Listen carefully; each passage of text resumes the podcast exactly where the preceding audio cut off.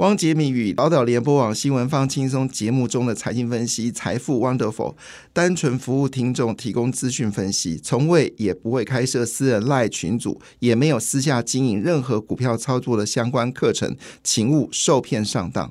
大家好，我是汪杰明。你现在收听的是 Wonderful 财富 Wonderful，麻烦你一定要订阅哦，并且打开小铃铛，叮当叮当，绝对让大家啊吸收最新的国际情势以及台股的发展，在理财投资上面也有杰明最新的知识跟观点哦。没有错，在昨天的股票市场里面呢，呈现了一个非常剧烈震荡的一个状态哦。那当然，我们就回头来看到底市场发生了什么样的一个事件哦。那么昨天呢，坦白讲，呃，中国的市场呢，算是是全球股市里面算是表现比较抗跌的，当然最主要原因是因为呃资金正在快速的往这个这个政府资金呢正在快速往股票市场试图稳定啊这一波喋喋不休的中国市场，但最新消息呢呃在九月份呢九月份单月部分哦单月部分哦就是呃外资撤离中国的资金呢已经高达了五百二十亿美金哦。那么，其中制造业离出了金额高达两百六十亿美金，这是创下了二零一六年以来哦最大的一次单月的这个呃，就是单月的这个逃出的资金哦。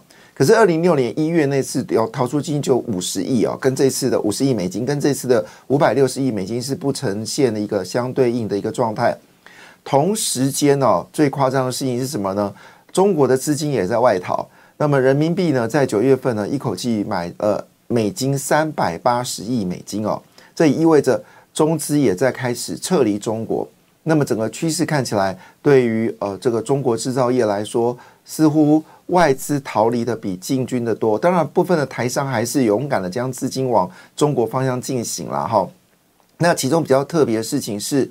在香港，现在美国企业只剩下一千两百五十八家，哈，一千两百五十八家，正是这个数字呢，已经跌输给了中国企业在香港的公司。那也就意味着，我们说这两是不同的事情哦。因为我们刚才讲五百六十亿美金是包含了投资中国股市以及投资中国制造业，好流出去的资金。但是香港就不一样了，香港这一千两百呃五十八家的企业是大部分都是做所谓的金融跟贸易相关。所以，如果数量持续往下掉，表示美国也不，美国的企业不想对中国下单了。那美国金融业撤离香港的这个状态，也就代表了香港的金融地位呢，事实上是会越来越遭受打击。我们换个角度来看，那表示更多的香港的高阶白领的人员失去了工作。那毕竟，因为在美商工作薪水是真的比较好，这个是一个事实。香港的薪水也真的比较高，这也是一个事实。但是如果今天美商撤离了，香港能够维持这么高的薪水吗？就成为一个疑问。就像早期呃，在九零年代哦，那时候台湾经济高速的起飞，很多外商来台湾啊做这个公司哦，那时候中国的经济还是很弱，所以我们可以轻轻松松在外商公司哦，在九零年代。随便拿个六七万以上的薪水是合理的，但是后来在马英九执政的时候，我们大部分的台商呢就转进了中国，那外商呢也撤离了台湾，那整个薪资水平就大幅的往下掉。那时候大学生的薪水竟然只有二十二 k，好两万两千块，现在我们基本工资都已经超过两万六了，这就我们说的。这个市场的变化是非常剧烈的。那换个角度来说，你可以想象一件事：北京、上海、深圳的薪资一定会大幅的下滑。现在的中国的年轻人，哈，台湾年轻人是我想要过好日子，我不想当兵，我想刚才找一份工作。但中国的年轻人是我可不可以找到一份工作？我可不可以投一百份履历？你给我两份履历来面谈吗？那找到工作的人说：“你可不可以让我礼拜天可以休息吗？不要让我从礼拜一工作到礼拜天。我可以准时的六点下班吗？不要让我工作到八九点，回到家还有忙不完的事情。早上一大早还要起床。然后对很多的中国的实习生而言，好，就是我们说的工读生。那工读生给薪水是正常的。在中国，在北京，很多的企业说：‘哎，我给你工作机会不错了，让你有工作经验，可以找下一份工作。’所以他们给的是无薪的。”实习生啊，那这是什么样的一个世界哈？我想中台湾的年轻人要好好思考一个问题：你想过什么样的日子？好，这是这张票当然在你手上。我并不是意图去解释说啊，柯文哲真的是一个很好的总统啊，你可以柯文哲是一个很不好的总统啊，你可以或者柯文哲基本上就是一个怎么样的人，你可以，我并没有要这么说，而是国家的未来是在你的手上。选错了市长，比如说新北市选择侯友谊，现在新北市的市政就放烂，好，连这个会刊都不愿意来，而且还跟议员对呛，好，这个。不可思议的事情啊，就是直接开干，你知道吗？这个官员在议场上跟议会直接大家你一言我一语哦，哇！而且新北市的这个呃交通局长还可以直接对议员在议事殿堂说：“小心我告你哦！”哇，这是什么样的一个世界？这颠倒过来了吗？好，那新北市民最后选择的是侯友谊嘛？那最后。这个新北市现在市政就让只剩下建商不断的盖房子之外，公共建设几乎都是延宕的，就是很现实的问题。然后交通塞到不行，像每次只要有从莺歌三重莺歌来的议员到我们电台，基本上很容易就迟到。不要说什么板桥现在塞车是塞得很严重，大家都你知我知嘛，但是没有人去解决这个问题。那所以选举怎么样？你像新竹县。很难呐，你就选择杨文科嘛，选择杨文科，竹北市就要跟天坑共存嘛，啊，要么就是，而且这天坑到有夸多夸张吗？直接在县府的前面，好，直接是天坑，好，就天坑不用离县府太远，就是杨文科从他的呃县长的官邸，好，开车只要五分钟，呃，四分钟之内，好，哎，不用，大概开车。不用，一分钟都不用了，哈哈，因为就在门口而已，走路大概三分钟，天坑就出现了。那这是这是新竹县民的选择嘛？一样，新竹市民选择选择高鸿安，好，那现在连小学的呃英文课本哈都要期中考了，还没有课本，好，那过去这事情是不可怎么可能会发生？然后呢，新竹市的教育局竟然说一句话说，哦，我们十月十一号已经招标了，哎，十月十一号招标这话你还敢讲得出来？都已经开学了，九月就已经开学了。你跟我说你的课本是十月十一号才招标，因为我们现在都谈马文君嘛，很少谈到就是呃台新主的新主的高鸿安。我看完这新闻，我觉得傻眼了。但很抱歉哦，这些呃小一的父母亲很多是投高鸿安的，这叫现世报，好像现世报就是你支持高鸿安嘛，你小朋友到现在为止英文还没有教科书，然后。妈妈问说：“啊，你们英文教什么啊？”然后那个小朋友说：“鸭，那个鸭鸭子听雷啊，听啊听雷哈哈，鸭子听雷，因为没有教科书。”唉，这是我们说的吧？这张票很重要，所以如果你的年轻人你对现在很反感，那很多年轻人在台南说他不要，他不要这个呃不要光电，好，所以他不要投赖清德。那你可能将来会遇到一个问题，你所在的那个企业。因为缴了大量的碳关税，最后结果你企业没有竞争力。好，你你要思考这个问题。那他就说啊，没有啊，我是做我是养鱼的，所以我没差。那你怎么不知道哪天碳关税对台湾产生很大的压力的时候，你的鱼还不能外销呢？或者呃，我们吃鱼的人变少，就是大家没有钱了，就是。你你你不可你不知道你每一件事情做下去之后，它可能产生的效应上。我说我只是，而且这个年轻人说一句话，我只是区区的一票，可能没有办法改变什么世界。对不起，就是缺你这一票，这世界改变了哈。你看看新竹市，你看看新竹县，你看看新北市，好，你看基隆市，都是因为你这一票改变了原本正在往前的一个城市风貌。好，这个我们就是一个很现实的问题啦。你看陈其迈。这是非常了不起的市长，对不对啊？这个高雄的发展是有目呃可睹的，是你可以看得到的事情。好，那我想就先讲到这边了，就是还是回到全球市场的一个状况。那整个 Meta 呢是拖累的科技股，Meta 其实公布了业绩是不错的，但是他说了这么一句话：广告业务不妙。那财务长坦诚，受大环境变动影响，本季呢已经出现疲软的迹迹象，明年营收展望不确定性高，那股价呢就开始有往下跌的一个状况。但事实上呢，《工商时报》内容是说，Meta 的业绩非常好，确实第三季它业绩真的好，成长幅度跟去年同期比是大增了二十三个、二十三到二十四个百分点。二三个百分点，这是它近期来获利最好的。理论上，而且它的营业利率呢，呃，翻倍至百分之四十，从百分之二十升翻倍到百分之四十，净利暴增了一点六四倍，好到一百一十六亿美金，这些都是很好的数字。但是他只说一句话：明年的状况不是很确定哦，就造成股票下跌。资本市场反映的是未来，但是它真的赚了很多诶。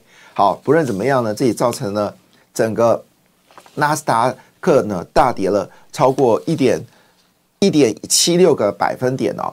那昨天整个市场来看，当然最关心的还是台积电哦。经过昨天的杀入战场之后呢，台积电终于稍微稳定一点点。昨天大约只跌了零点二二个百分点，联电呢是跌了零点二八个百分点。那其中呢，科技股的部分呢，好，阿发贝是跌掉二点六五个百分点，Meta 是跌掉了三点七三个百分点，就造成了整个呃纳斯达克血流成河。那苹果是跌了二点四六个百分点，诶，微软也跌了，跌了三点七五个百分点。所以基本上来说，除了房地产跟公用事业之外呢，其他各板块全面的一个下跌哦，这个跌势非常的惊人。那其中呢，为什么苹果股票下跌呢？主要是因为对 iPhone 十五 Pro 的满意度持续下滑，是创下苹果有史以来评价最差的一款手机哈。那这是造成苹果股票大幅下跌的状况，但是呢，有趣的事情是，有一家公司股票则是大涨，是谁呢？是 IBM。IBM 在昨天呢，是一口气大涨了四点八七个百分点，在大家都跌的情况之下，IBM 的上涨倒是让人家觉得非常的特别。那 IBM 的上涨呢，主要原因是因为它已经进军了人工智慧，而且已经展现成果。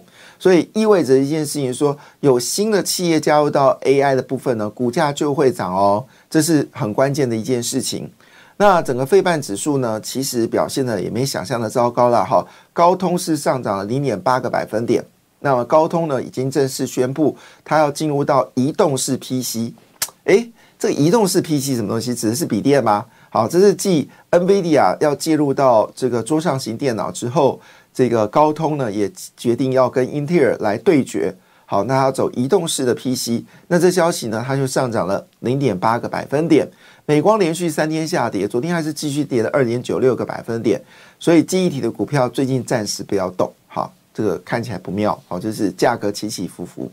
好，如果你有获利，当然就把它落袋为安。好，那 MD 呢只是下跌二点四八个百分点，辉达也重挫三点四八个百分点。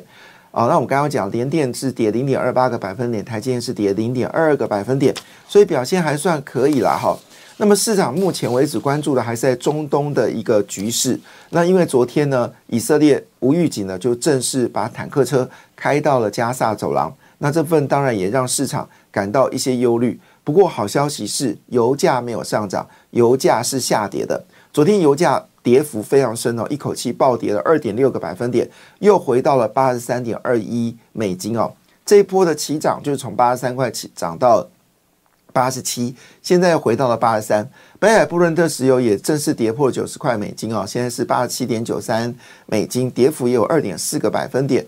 那当然，最主要的一个状况是，市场认为中东战争呢，其实对于油价的影响已经到没有办法。去就是没有任何的意义，就是因为整个整个状况并没有并没有改变哦，主要是因为对于石油的需求似乎有担忧的状况，因为全球经济可能会放缓，当然担心的就是中国。为什么呢？因为美国昨天公布了第三季 GDP 数据出来了，非常可怕，四点九个百分点，四点九，美国四点九个百分点啊，这数太可怕。那当然背后原因是来自于哪里呢？啊？就是民众呢大幅的消费，哈，紫光最近有两部电影，哈，就创了历史高的门票收入。但是两部电影台湾人是不会想看的，因为是标准的美国风的，就是芭比那个什么芭比娃娃那部电影，我其实也讲不出来。这部电影竟然在美国创下了历史高的票房纪录，所以它是标准的美国精神，但也背后代表的事情是三年闷坏了，美国人都出来消费。所以有一个数据显示哦。第三季的上涨是来自于疯狂的消费，但也耗尽了大部分的人在过去几年的额外的储蓄哦，成为市场的隐忧。有人说美国的衰退要开始，但有人说美国经济要开始，真的很难去说到底该怎么样呢？好，但是不论怎么样啊，这造成的油价开始往低的走一个一个方向啊。那当然，今因为呃战争的关系呢，黄金价格呢，在上一个月啊，就是这个月十月份呢，绩效最好的就是黄金基金了。好，那么上涨幅度超过了百分之五。那昨天的黄金价格持续走高，上涨了零点一个百分点，每个每盎司是一九九七点四美金。好，那现货部分呢，上涨零点三 percent，每盎司呢是报一九八六点三九元，这是现货部分是一九八六。每盎司，但期货部分呢是一九九七点四美元，也就意味意告着黄金可能上看两千块美金哦。不过过去经验法则啦，就是黄金超过两千块美金的时候呢，通常都会下跌。好，那当然这样最最关心的部分，就是因为美国公布了这么强劲的一个数据。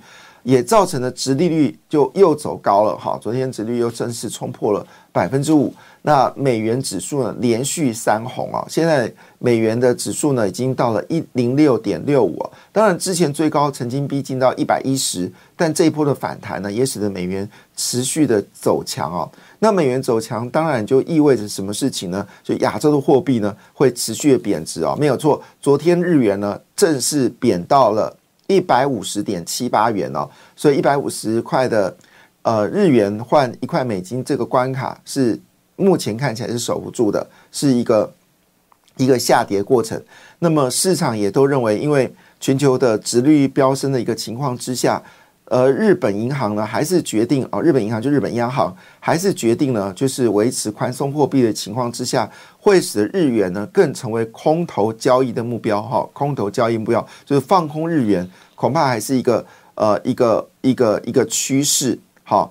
那当然，欧元部分呢表现的也是非常的软啊，因为欧洲已经决定好不再升息，使得欧元部分呢是小跌了零点一个百分点，现在位置呢是在一百零五。八美元换一块欧元，哈，那这个状况到底会持续如何呢？当然，对于台湾而言的话，台币好，当然就不用客气，持续的一个下跌的状态并没有改变哦。那有人这么说，哈，这个到了十一月呢，台币可能还要持续贬值，目标三十三块。那当然，今天股票市场有没有机会？呃，下跌之后反弹，还是一开盘就有机会呃逐步的走高呢？当然，今天可能一开盘压力还是比较大，因为昨天的美国股市是下跌的。但不能不说明啊，昨天这个大跌呢，许多的外资分析师呢开始调高台湾股票的目标价。当然，一则一喜啦，就是说在这个时候送暖是件好事。但是呢，有时候又很担心，他一方面调高目标价，一方面出货，这也是令人很担忧的部分哦。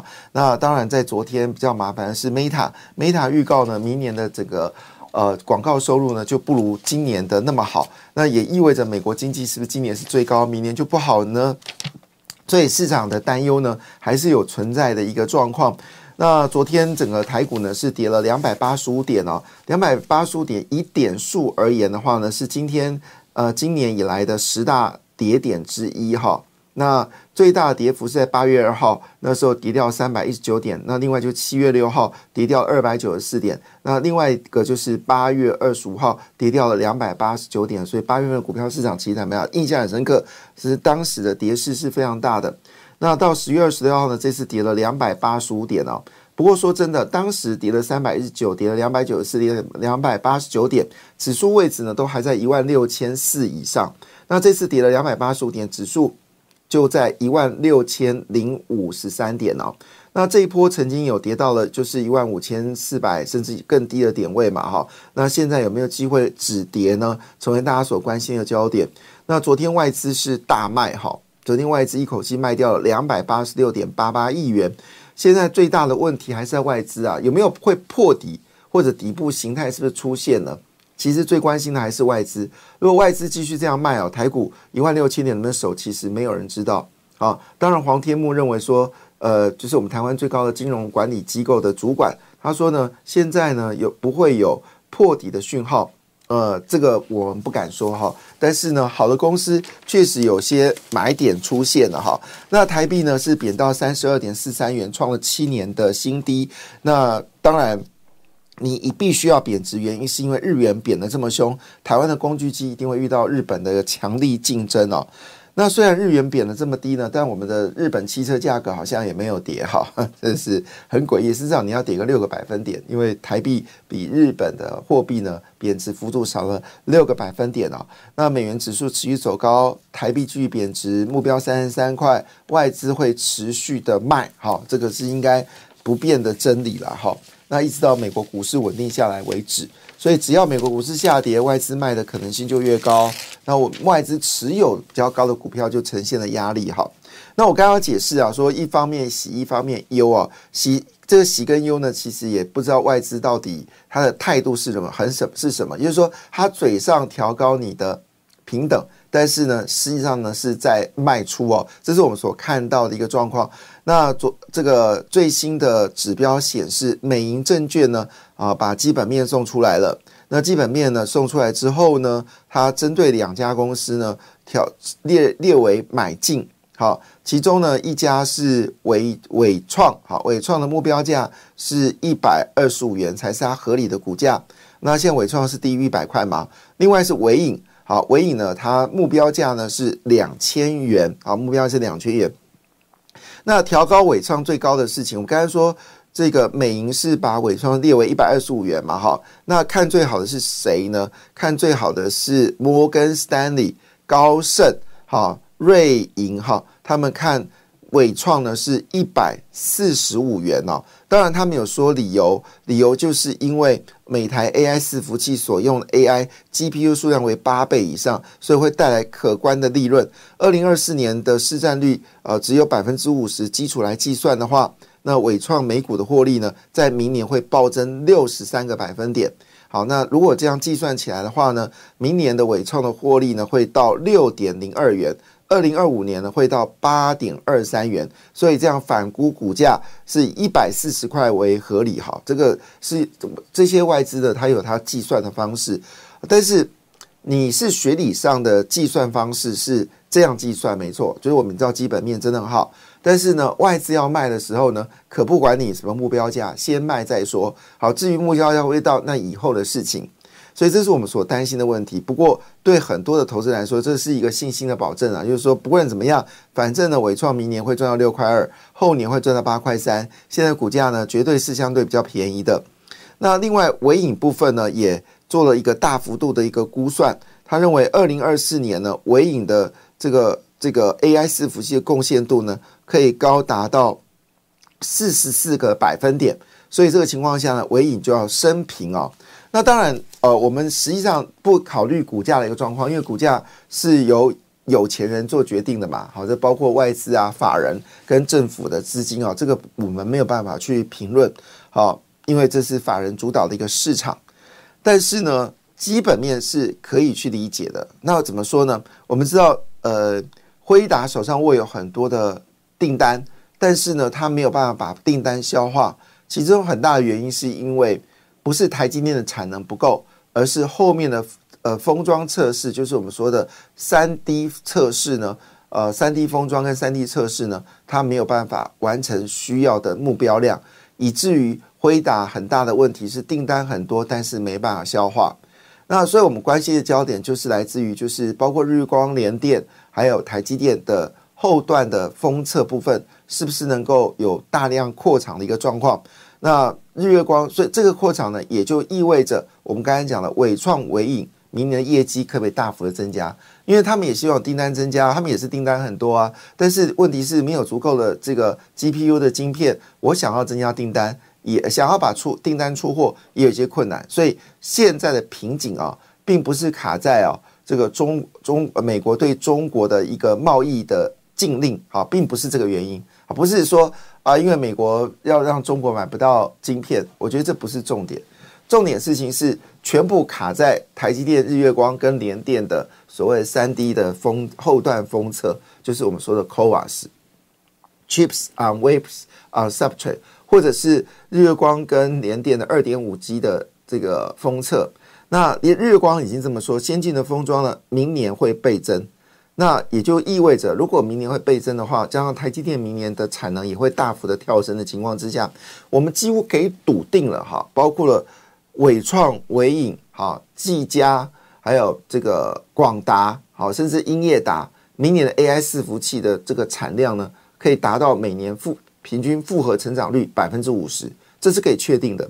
但是对于股价来说，我们其实没有办法去预测的原因，是因为我刚刚解释了，好，是因为外资在卖。但基本面部分来看的话呢，其实它都已经形成了一个呃这个非常好的一个形态，好，就是它的获利能力在明年都可以高速的成长。那么就在当下呢，虽然微软，我刚刚说，我刚刚在第二节的时候报微软股票跌的时候，我的口气是讶异的哈。主要原因是因为微软它把 AI 的这个功能呢放进了 Azure 这样的一个云端业务，那公布业绩了哈，是恭喜恭喜，年增率高达了二十八个百分点，而且预期呢下一季就是我们说的十月到十二月呢再年增二十六到二十七个百分点。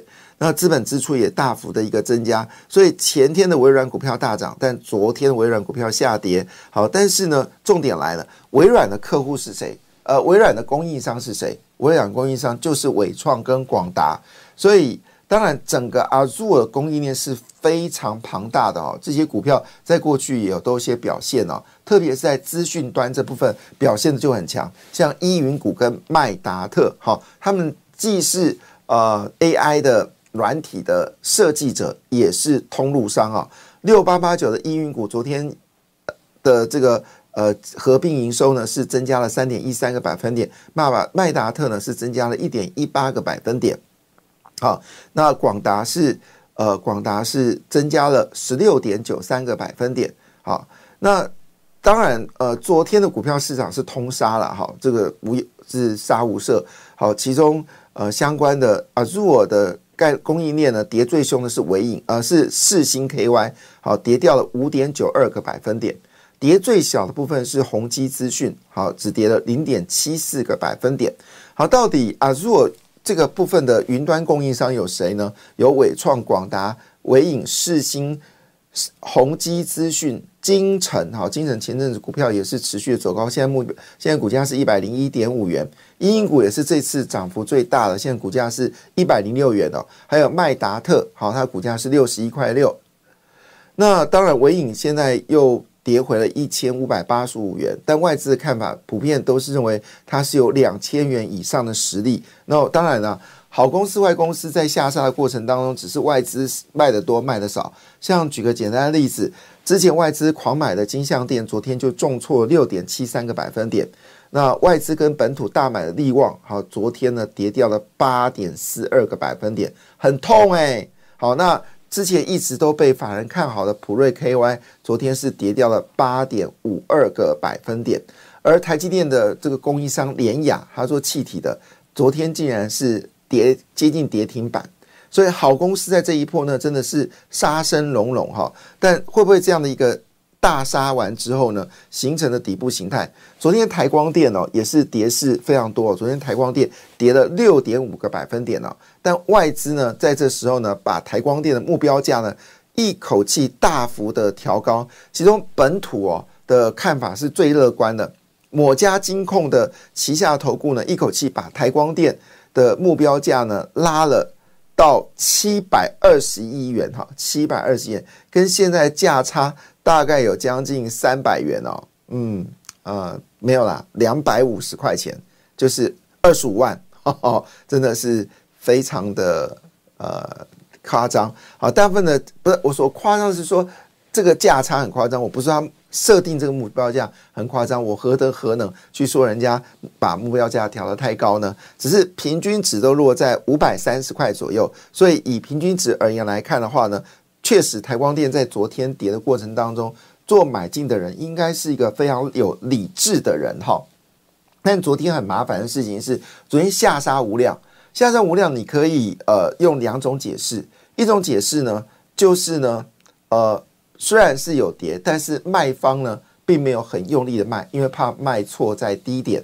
那另外你可以解释的事情是说呢，也没有人要承接，好认为呢这还会更低，所以这是一个多空交战的一个状况。那昨天还是有股票上涨，昨天上涨的股票呢，基本上以生技股跟光学股为主哈。那这个依旧如我们所预期，是光学跟生技产业呢，还是成为最近的一个相对要注意的目标。那目前为止呢，在整个生技制药股票里面，超过二十档股票以上都已经站在季线上方啊。经过十天缓步的走高呢，都全部进入到季线的上方。也就是说，我们知道季线要生命线，当季面季线往上翻的时候呢，表示这个类股呢已经进入到多头。因为十一月份呢就有重要的生技展。好，那每年升绩涨完之后呢，升绩股都会有所表态啊。那昨天升绩股的表现呢，是以升华科表现的最强啊。昨天升华科是涨停板，主要是因为它在新药升起的时候，美国已经二期临床，只是二期而已啊，二期，二期还有后面还有三期啊。那因为二期部分呢？应该已经要申请做第二期，说第二期还没做，申请第二期这个消息就让生华科昨天涨停板了。看起来市场都这样，就是买在三期前哦，卖在三期三期后，好，对，好，就是三期之前都会涨，好，卖在三期后哈。